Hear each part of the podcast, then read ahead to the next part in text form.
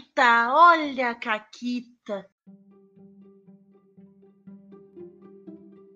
Olá, amiguinhos da quarentena. Aqui quem fala é a Paula e comigo tá a Renata. Oi, Renata. Oi, Paula, tudo bem? Tudo bem? Estamos aqui uh, pra gravar mais um Caquitas. Eu me perdi na pauta. Achei na pauta. E... Excelente, é isso que importa. É isso que importa. E a gente tem uma Caquita conjunta, que nós duas estávamos lá, né? Sim! Foi quando a gente foi jogar Herdeiros dos Antigos, né? Nós, a Mônica, o Asha e o Jorge Valpassos, que escreveu o jogo. Tecnicamente, o Valpasso estava lá para apresentar o jogo, mas ele não estava jogando. Nós estávamos jogando nós quatro e ele estava apresentando o sistema e explicando como o jogo funcionava. Isso, ele não estava nem narrando, porque o Herdeiros dos Antigos ele tem um esquema muito legal que a gente comentou aqui, inclusive, no episódio específico do Herdeiros que a gente fez, que são três tipos diferentes de narração. Então, tu tem como é, narrar de uma forma mais tradicional, em que tu realmente tem uma pessoa no papel de narrador, tu tem como fazer um esquema de de alternância e tal, assim, mas. Dentro é... da sessão, né? Tu vai alternando de cena a cena quem vai estar tá narrando aquela cena. Isso. Que era o que a gente e... tava fazendo. Exato. E tu ainda tem um terceiro modo que não só muda quem tá narrando e quem tá na cena, mas muda os personagens. Então, ah, esse personagem é meu nessa cena, na próxima esse personagem tá com a Paula e eu tô com o personagem que tava com o Guacha e a gente tá. Então. Né? A gente tava no meio do caminho do caos, né? A gente tava é, Isso. trocando só quem narra. E tu rola pra ver quem vai estar tá na cena, quem vai tá na. quem vai narrar a cena, quem vai estar na cena, quem não vai estar na cena. É nos dados. E os dados, assim, os dados. O que dizer dos dados, Renata? É, foi foda, assim. Porque eles estavam fazendo um esquema de colocar pouca gente na cena. E. E eram umas pessoas que. O que, quer dizer que. Se tem pouca gente na cena, quem está na cena tem mais problemas para lidar, porque tem menos gente para lidar com os problemas, né? Exatamente. E as pessoas estavam aumentando seus problemas também, por quê? Porque era eu, a Renata, a Mônica e o Guacha jogando, né? Então a gente tava é. lá criando problemas, aumentando problemas. E teve várias cenas que chegaram a um ponto de tem que entrar mais alguém na cena. Senão não vai dar, sabe? E aí, tu tem um esquema de gastar pontos para entrar né, na cena. Tu, tu, na verdade, não é gastar pontos, é dar recurso para quem tá narrando para criar mais problemas pra cena. Em, em troca de teu personagem se inserir naquela cena ali, né? Sabe aquela coisa do personagem chegar, de repente, salvar do dia? Uhum. Nesse esquema. E foi indo. E na última cena, a cena foi escalando.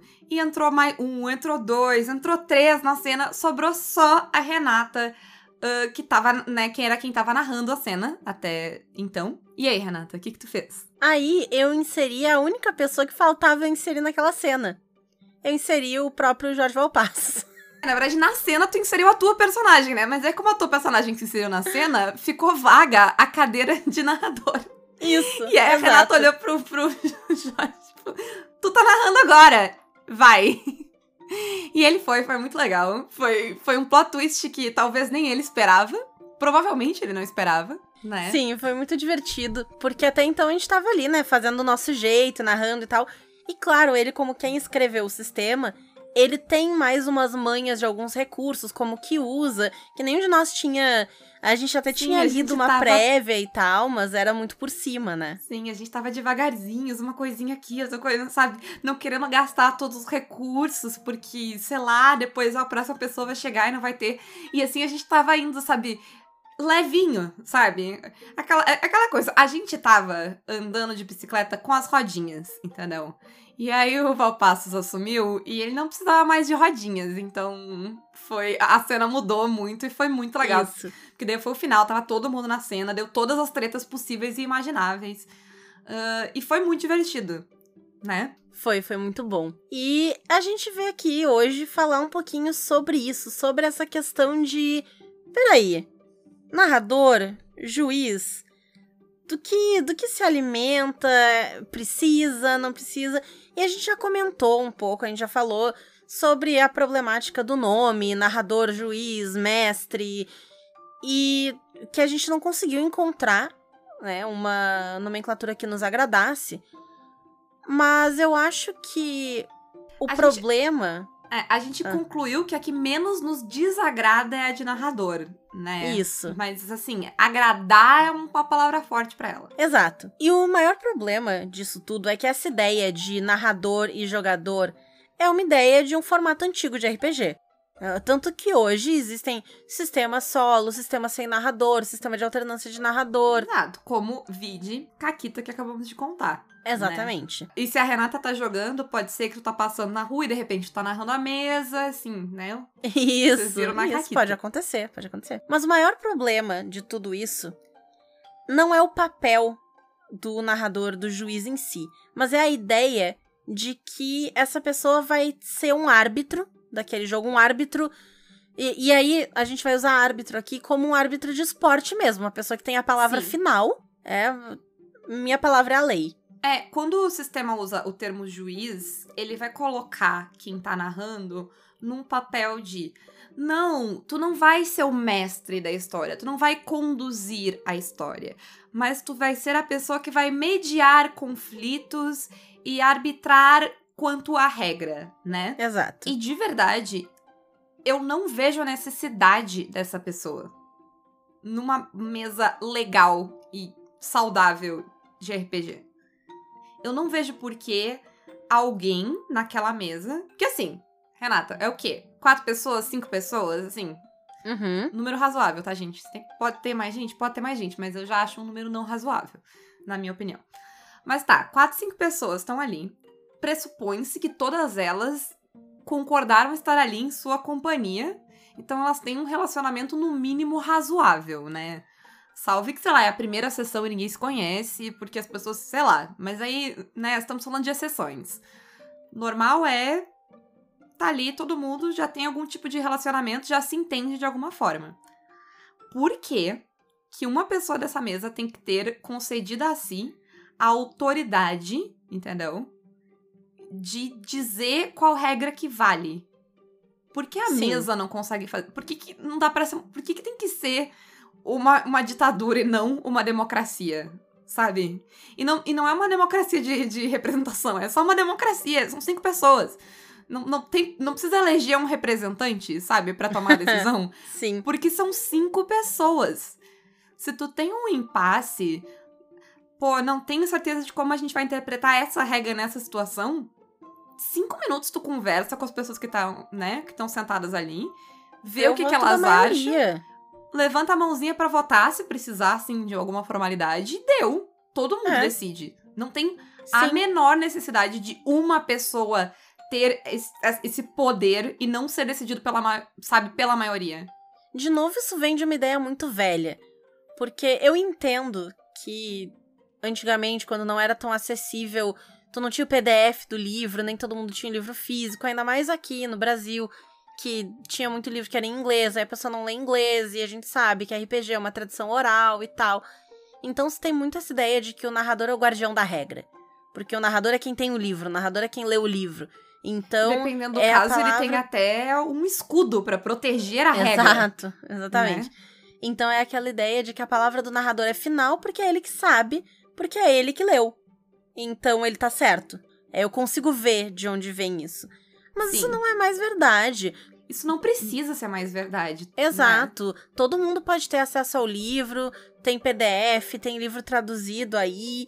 E mesmo que a pessoa não tenha lido o livro inteiro, tem podcast. livro. Mas mesmo que ela não tenha lido o livro todo, ela pode simplesmente abrir a página, olhar a regra e ver o que que ela interpreta. Porque se tem uma coisa que a gente sabe de livro de RPG, é que não necessariamente é bem escrito. Então, seguido, tem regra que se tu perguntar pra A, A vai te dizer que é assim, e B vai te dizer que é assado. Sim. E essa ideia, né, de alguém que vai arbitrar, que vai ser a palavra final, que vai julgar as regras, ela implica que alguém está tentando ir contra as regras, né? Alguém está tentando trapacear as regras. E não faz sentido. Porque assim, Rê, a gente joga RPG pra competir? Não, a gente não gosta de Não. esporte, de esporte de competição, gente. Eu não jogo nem joguinho de computador que é de competir com outro porque eu não tenho paciência. RPG é colaborativo. E aí e ele é colaborativo de todo mundo na mesa, não é só os jogadores que estão colaborando contra o narrador. Não, todo mundo está colaborando. sabe? Pra contar aquela história. Eu não vejo sentido de jogar RPG se não for isso. Sabe? Mesmo se tu tá jogando um RPG de PVP, tu ainda não. Sabe? Eu ainda não consigo. Do, É. do jeito que eu jogo, nunca vai ser, sabe? Eu nunca vou estar jogando pra ganhar, porque a gente tá jogando Sim. junto. E se a gente tá É. jogando junto, por que que eu vou roubar? Por que que eu vou. De verdade. E até pensando no RPG de PVP, porque eu, não tanto tempo atrás, joguei RPG de PVP. Eu tava participando do Ultimate Fighting Princesses lá no Beer Holder Cego, em que eu tava jogando com a princesa Azula. E eu é, participei das lutas e tal. E era luta uma princesa contra a outra, era total PVP. Eu tava lutando ali pra ganhar? Tava. Porque afinal, né? É um PVP, essa é a moral da história. Quando eu perdi, eu fiquei de cara, fiquei puta, fiquei não sei o quê. Não, eu achei muito foda. E eu, como pessoa que joga pra narrativa, que sou, eu transformei a morte dela num negócio interessante ali, sabe? Eu não fiz tipo só, ah tá, perdi, acabou, vou embora. Eu não, eu fiz todo o meu roleplayzinho de como é que ela ia terminar ali. Eu, inclusive, fiz algumas referências à derrota da Azula no desenho do Avatar. Porque ela tem uma luta mega icônica e tem todo um esquema de que ela perde porque ela tá, enfim, perdendo a, a sanidade dela ali e tal. Então eu, eu joguei com isso, sabe? Eu encaixei isso ali também e ficou legal. Eu perdi, tipo, tá bom, participei, foi divertido. Jogamos, criamos uma história ali, teve toda a gente se provocando e tal. E pra um RPG que não é PVP, isso é ainda mais óbvio, porque é isso que a Paula tava falando. Tu não tá ali pra ganhar pra ti, não tem uma vitória tua. Eu, eu até diria que tu pode dizer, ah, tem vitória, se é um RPG que tem combate, coisa, tem uma vitória do teu grupo versus dos inimigos. Ok, até pode ser que tenha. Mas normalmente é pra tu ganhar isso daí. Tu não precisa trapacear pra ganhar isso daí. Cara, eu tava narrando, tava narrando Chamada de Cutulo. Na verdade, eu tava narrando Pulp Cutulo, né? Ah, lá no Pausa pra um Café. Ah, e a Ana rolou um duas vezes. Que é o acerto crítico. Porque quanto menor... seguidas. Duas vezes seguidas. Duas vezes seguidas. Sabe? A personagem dela foi procurar pistas e, tipo, tirou um. Sabe? Ah, e o que eu fiz? Eu dei um negócio foda pra narrativa. Sabe? Pra, pro, porque eu pensei. E eu tava tipo, ah, eu queria botar isso aqui na história, não tava achando como. Aí a Ana tirou um e eu disse, perfeito. Só que daí eu fiz mais, né? Do que eu queria. e coloquei aquilo na história, sabe?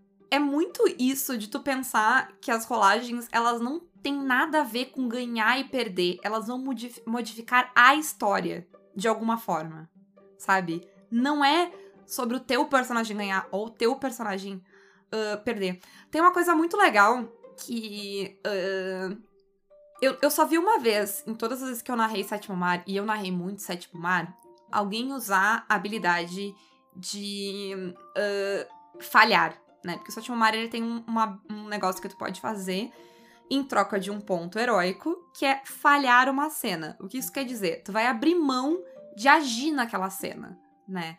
O teu personagem, ele não vai poder ter nenhuma das oportunidades daquela cena, não vai pegar nada que tinha de legal naquela cena, e ele vai sofrer todas as consequências daquela cena, porque ele não vai ter agência, tá? Assim, todo mundo que já jogou Sétimo Mar sabe que um ponto heróico é um preço pequeno pra isso. É, tipo, é muito pouca coisa pra te ganhar, Sim. sabe? Dependendo da cena. E eu quase nunca vi ninguém usar. Eu vi o Carlos usar mais de uma vez. O Carlos é apoiador do, Caquitas. ahn, quem tá lá no grupo do Telegram conhece. Por que, que ele usou? Porque ele pegou o espírito do sistema, sabe?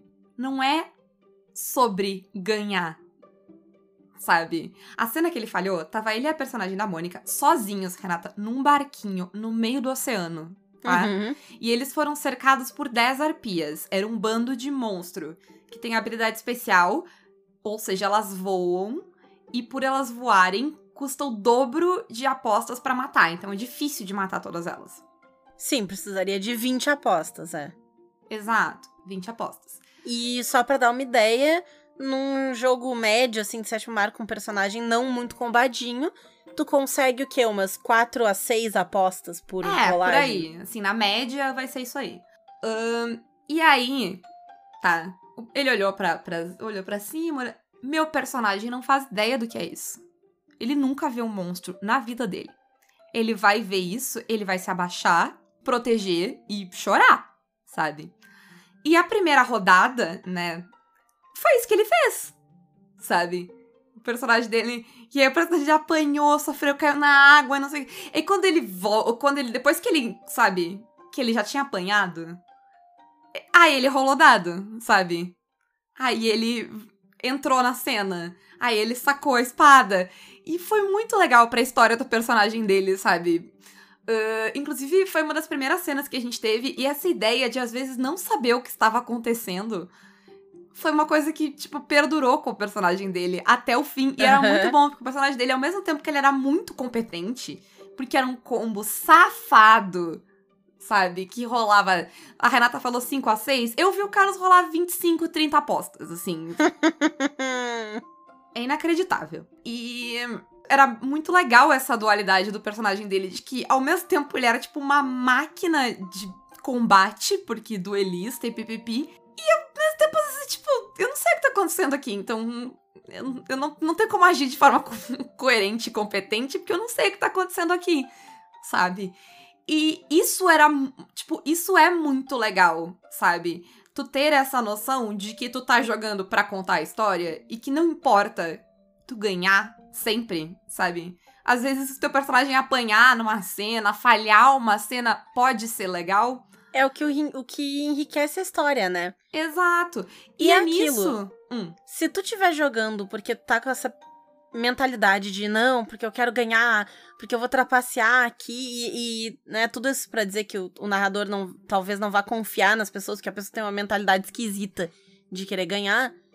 Então, de vou trapacear, vou pegar os itens mágicos tudo pra mim, vou fazer não sei o que e tal. A verdade é que se alguém for jogar assim, eu não acho que quem ganhar ou quem perder, nem quem ganhar uhum. nem perder, vai ganhar ou perder. Vai todo mundo perder, como já dizia a grande filósofa. É, não. Presidenta é, é Dilma Rousseff. Né? É exatamente isso.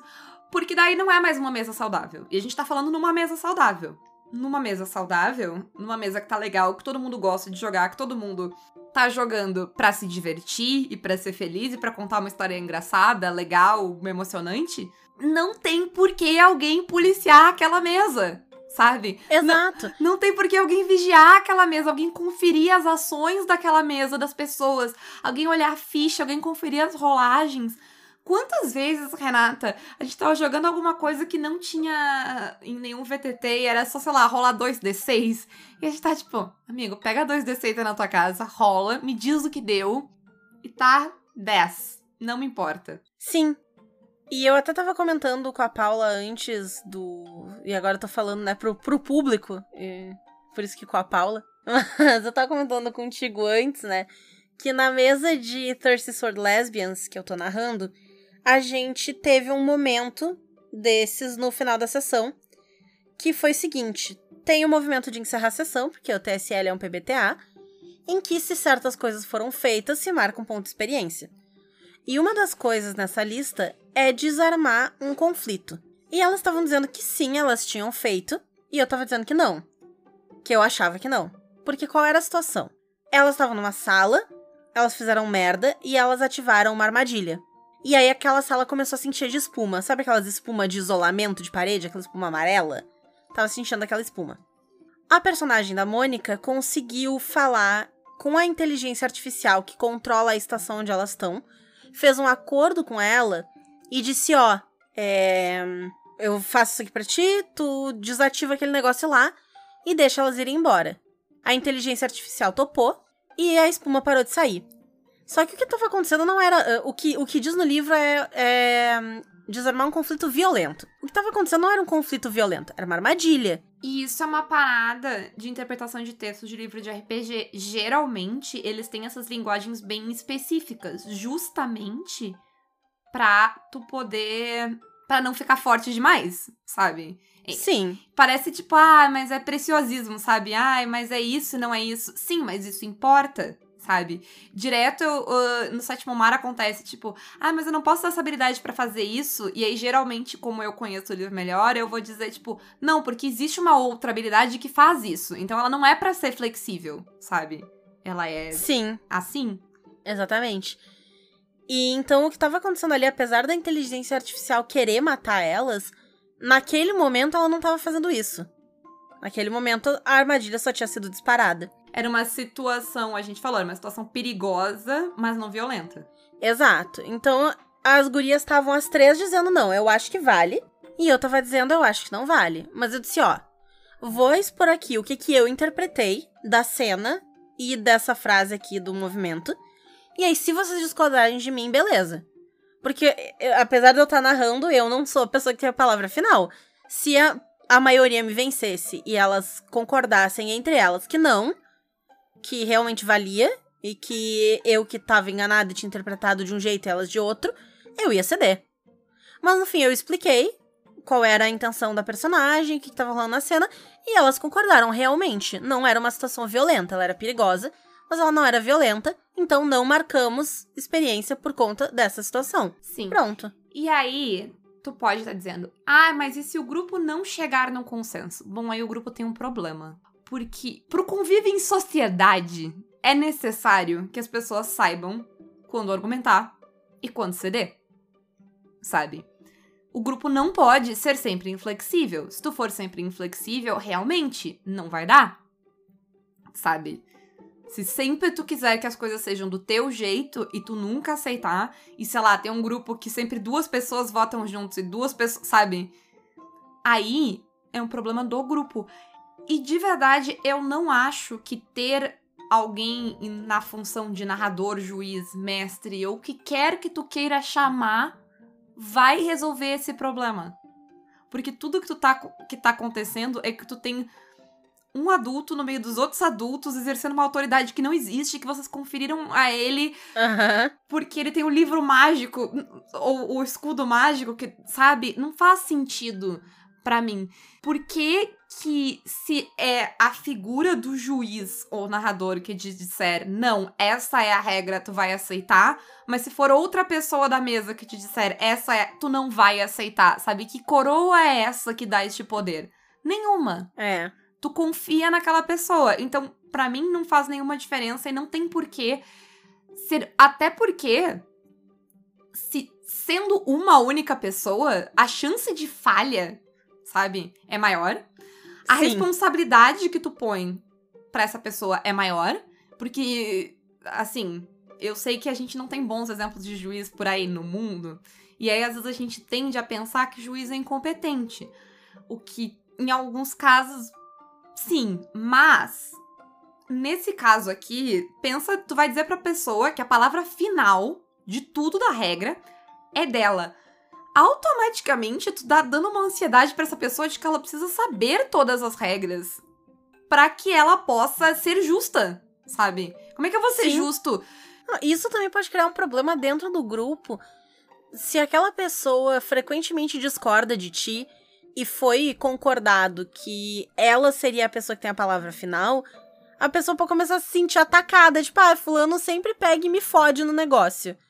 Porque eu, eu digo que é A e a pessoa sempre fala que é B e aí nunca sai do jeito que eu quero. E é chato também nunca sair do. Sabe, que. Ah, não, é sempre tu que tá interpretando o negócio errado. Ou não, pior, calma né? lá. Essa função de juiz às vezes dá a ideia de que não pode questionar. Sabe? Uhum. Gente, sério, eu fico imaginando, vocês ficam nessa de juiz, habitar as regras, eu fico imaginando a pessoa de peruquinha e, e martelinho. Ordem! Pá, pá, pá. Ah, Eu não sei, Renata, às vezes eu acho que isso é um pouco. A gente vai falar mais disso na sexta, mas que isso é um pouco. Eu fiz isso muito na minha vida. De ter que, tipo, dar bronca e controlar e chamar atenção. Eu não quero isso. Sério, eu tô com meus amigos brincando, jogando um joguinho. Eu não quero essa responsabilidade, sabe? De conferir se tu tá fazendo. Não, eu não quero responsabilidade nenhuma. Isso eu tenho na vida, no trabalho, quando as pessoas me pagam dinheiro, sabe? pra eu Sim. cuidar e ver e cobrar coisas. Eu não quero conferir, cobrar, corrigir nada. Eu não quero corrigir ficha de jogador. Sabe? Que as pessoas me mandam a ficha, dá uma olhada. Sim, se for pra dar uma olhada porque tu tá insegura, eu vou dar uma olhada. Mas eu não vou dar uma olhada pra ver se tu tá roubando. Se tu, tá, se tu quer roubar, rouba. Essa é, sabe? É, foda-se. Foda-se. Ai, mas e se alguém tá roubando? Rouba então. Se- se- sério, de verdade, se é tão importante pra ti ganhar, que tu vai roubar na tua ficha Num de jogo RPG. que nem tem ganhador no Tu final. precisa roubar mais do que eu preciso que tu não roube. Então, seja feliz. É, essa é a minha posição. É, é isso aí. E aqui, esse programa, ele não é pra dizer, ah, não tem que mais ter juiz, narrador, porra nenhuma, jogar só jogo que não tem narrador e tal. Eu entendo que vários deles têm essa necessidade de estrutura. Porque o jogo é feito assim, porque a regra é pensada desse jeito, e se tu tirar o narrador dali, o jogo não vai rodar da mesma forma que ele narraria com o narrador. Ponto. 99,99% das vezes que eu e a Renata jogamos RPG, a gente jogou RPGs que tem narrador. A gente jogou Isso. essa, aquela única sessão de herdeiros dos antigos, eu acho, e um ou outro jogo sem narrador na vida. Tá? Sim, então é justamente isso. Tem muito jogo que precisa e vai ser uma merda se tu for jogar sem juiz. O problema tá no momento em que o narrador deixa de ser alguém que tá ali pra ter um papel no jogo, como qualquer outra pessoa, e se torna alguém que tem poder no jogo. É, Eu acho que é, essa é a chave aqui, a diferença entre ter um papel e ter poder. Sim, ter um poder, né? É, é a questão de. A gente, a gente é contra a autoridade. Não tem, não tem, entendeu? A gente é contra a autoridade. É isso. É aquele, aquele meme, sou contra toda a autoridade, menos a minha mamãe. É, é isso, porque o pro- meu problema não é exatamente com jogos que tem juiz. Meu problema é com a ideia que isso traz. Porque sim, é só uma palavra, é só um nome. Tu pode chamar do que tu quiser. Pode chamar de mãe. Não me importa. Inclusive o Alien chama de mãe. Ahn, a questão é que quando o, o- a palavra juiz ela vem carregada de uma autoridade, né? Pala- as palavras elas trazem significados e coisas e camadas Pra Uhum. É por isso que, assim, eu não gosto de nenhuma delas, eu não gosto de narrador também, mas juiz e mestre estão no topo dos meus ódios justamente porque elas implicam autoridade sobre os outros jogadores, sabe? Exato. E o de juiz é uma questão de supervi... O de mestre é uma ideia de, de, de subjugar, né? E o de juiz é de tipo. Eu, eu, eu sou a lei, sabe? Ajudando agora o narrador com a capacete do dread. Enfim, não gosto. Acho que imediatamente vai dar ruim, sabe? A, a verdade é que pode não dar nada, tá? Mas não precisa e pode dar ruim, sabe? Alguém ter esse poder todo. Uhum. Vamos evitar? Então é isso. Então, com essa ideia de mate o juiz e confie na sua mesa e nos seus amiguinhos, faça novos amiguinhos pra jogar RPG, apoiando o Caquita, se tornando parte do nosso grupo exímio de padrinhos, pelo Apoia-se, PicPay ou Padrim, ou então, vocês também podem apoiar o podcast pelas nossas lojas parceiras, a Representarte Design e a Editora Chá com cupom CAQUITAS, a Retropunk com cupom CAQUITAS10 e a Forge Online com cupom CAQUITAS5. Eu, eu- eu tenho duas perguntas pro programa de hoje. Um, tem algum juiz que escuta o Caquitas? Eu acho que não. Uh, Mas agora eu tô curiosa. Vá que tem. Sabe? Ah, e a. interessante. É interessante, interessante. A gente não vai te julgar. Até porque é tu que julga, né? Não é teu, teu trabalho. Ah, e a outra coisa é. Eu quero aí nomes criativos que vocês se deram enquanto. Porque normalmente eu não paro pra pensar nisso. Porque. Foda-se, me chama de Paula, sabe? Eu não me- É isso. Eu, eu, eu não me dou um, um cargo. Mas normalmente quando tu vai fazer na live, vai o nome da pessoa e o nome do personagem. Quem tá narrando vai com narrador, guardião, sabe, qualquer coisa. E recentemente eu tava narrando a, a campanha de Pulp lá, que é de hum, Little Shop of Horrors. E aí o meu, meu cargo era Mean Green Mother, que é, né, porque é, é a música de Little Shop of Horrors, que é a mãe má verde do espaço, né, porque é a planta. E eu gostei muito. Quero ser uma Mean Green Mother from Outer Space mais vezes, sabe? Muito bom. E é isso. Já teve algum nome legal, Renata, de enquanto narrador? Olha, eu acho que eu já coloquei pra gente que a gente era Chululu. Chululu, é verdade. Chululu é um nome bom. É, e, né, aquele salve pro Júlio, porque, né, Zig é 10 de 10. Não... Zig é 10 de 10. Tá aí, tá aí um Tá aí negócio um RPG não... que eu não tenho problema. Zero problema. É, viu só? Viu só, Zig? A solução pra todos os problemas do mundo é o David Bowie. A verdade é, essa. E a causa também, é o- né? A morte do David Bowie é o que É. nos botou onde a gente tá. Exatamente. Esse desequilíbrio do planeta. É, com, esse- com isso a gente vai. Tchau. Tchau pra vocês.